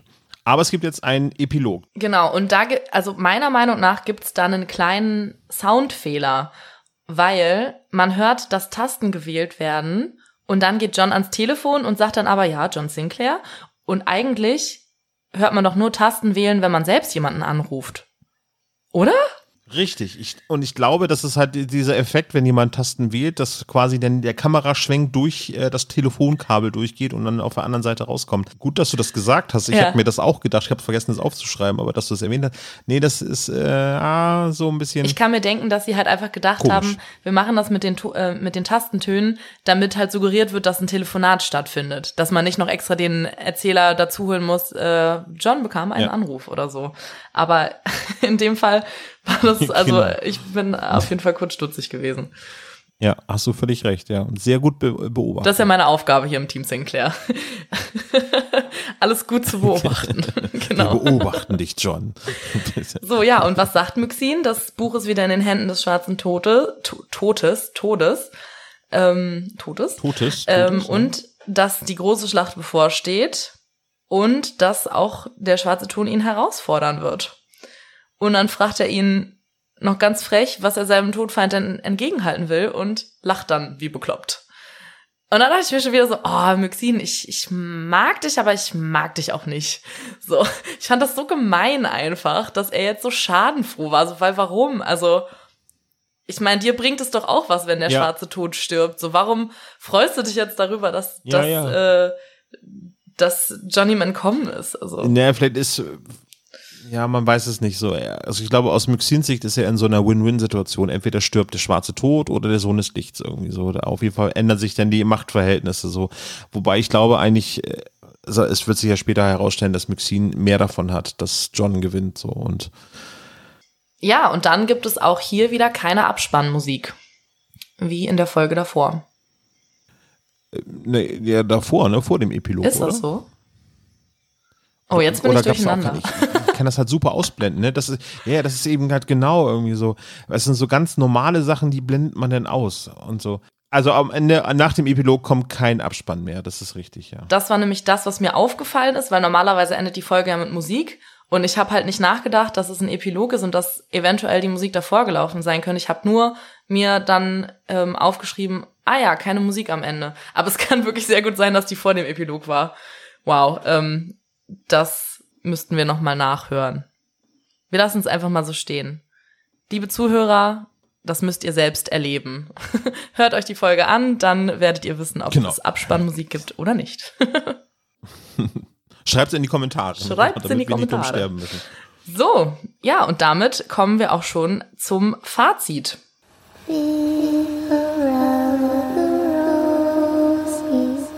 Team Sinclair. Ja, Olaf, ähm, was gibt es abschließend zusammenfassend zu sagen? Wie fandst du die Folge? Ich glaube, ich klang ganz wohlwollend ne, bei der Folge und äh, das stimmt auch. Die Folge ist nämlich auch wirklich ganz gran grandios. Äh, sehr guter Jochen Malmsheimer aufgelegt als Zwerg. Äh, der Plot ist irgendwie schön mit äh, Verweisen auf popkulturelle andere Horrorgeschichten wie Lovecraft, wie, wie ich eben schon äh, erwähnt habe. Und Ach, ich finde, Zita finde ich eigentlich ganz cool, so als Bösewicht. Auch so die, die, die Vorstellung, dass das quasi so eine mythologische Figur ist mit sieben Armen, finde ich schon ziemlich sexy, so als, als, äh, als, als Konterpart so von John Sinclair, weil das mal so ein bisschen was anderes ist, irgendwie nicht so menschlich so, ne, irgendwie und ähm, trotzdem machbar als, als Gegner. Äh, du hast völlig recht, dass sie irgendwie viel zu schnell gestorben ist, dafür, dass sie eigentlich, ich meine, jetzt kommen viele so, die dann denken, ah, ich nehme mal eben kurz hier die Position vom schwarzen Tod ein. Da bra äh, bedarf es ein bisschen höherer Kaliber, die wir ja dann in gar nicht so weiter Zukunft kennenlernen werden. Ähm, aber nee, die Geschichte macht Spaß. Äh, am Ende geht's halt sehr huschig zu. Der schwarze Tod schnappt sich das Buch, bevor John es kann, aber das wäre auch sonst zu einfach, glaube ich, und würde die Spannung für das Finale, glaube ich, auch ein bisschen mindern. Dementsprechend äh, tolle Folge als weitere Vorbereitung äh, oder Zuspitzung zum Finale. Deswegen gleich die nächste Folge weiterhören. Ja, was ich auch damals äh, nicht gemacht habe, weil ich dann so hooked war, dass ich dann von Folge 1 angefangen habe. Sehr vernünftig. Aber äh, theoretisch hätte ich dann auch äh, Lust gehabt, weiterzuhören.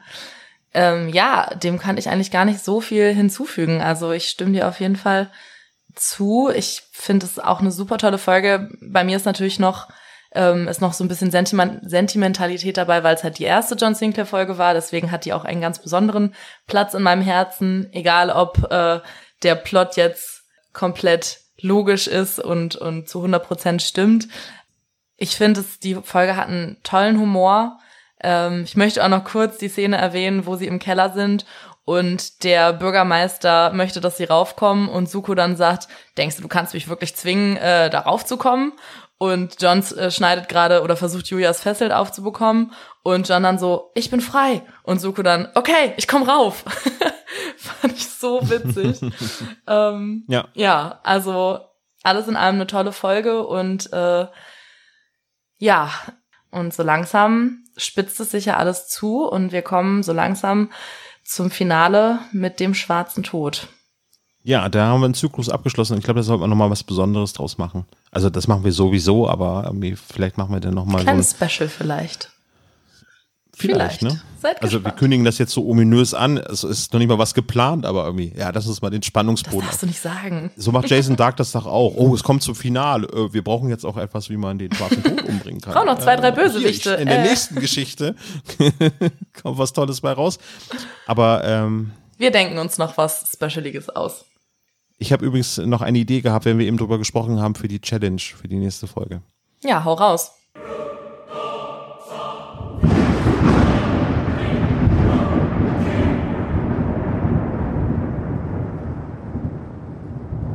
Also ich habe eben darüber schon ja ähm, gewitzelt, wo denn das Lesezeichen dort hinterlegt ist. Also wenn man genau hinschaut, sind zwei Lesezeichen in dem Buch der grausamen Träume hinterlegt. Ein großes und ein kleines.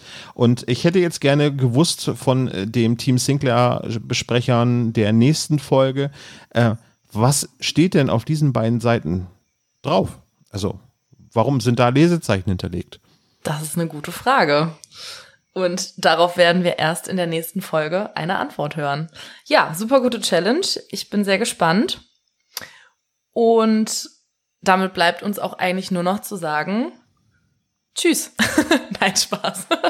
damit bleibt uns auch eigentlich nur noch zu sagen, ähm, es war mir mal wieder eine Freude mit dir, Olaf. Äh, heute mit weniger schlüpfrigen Details. Wir sagen, haben ja. wir haben es wirklich zusammengerissen. Ich bin, äh, Und es hat trotzdem Spaß gemacht. Das ist Wahnsinn. ja furchtbar. habe ich auch nicht mit gerechnet. Ja, ne, oh, oh, heute mit Olaf ohne irgendwelche schlüpfrigen Voll Themen. Das ist ja wieder.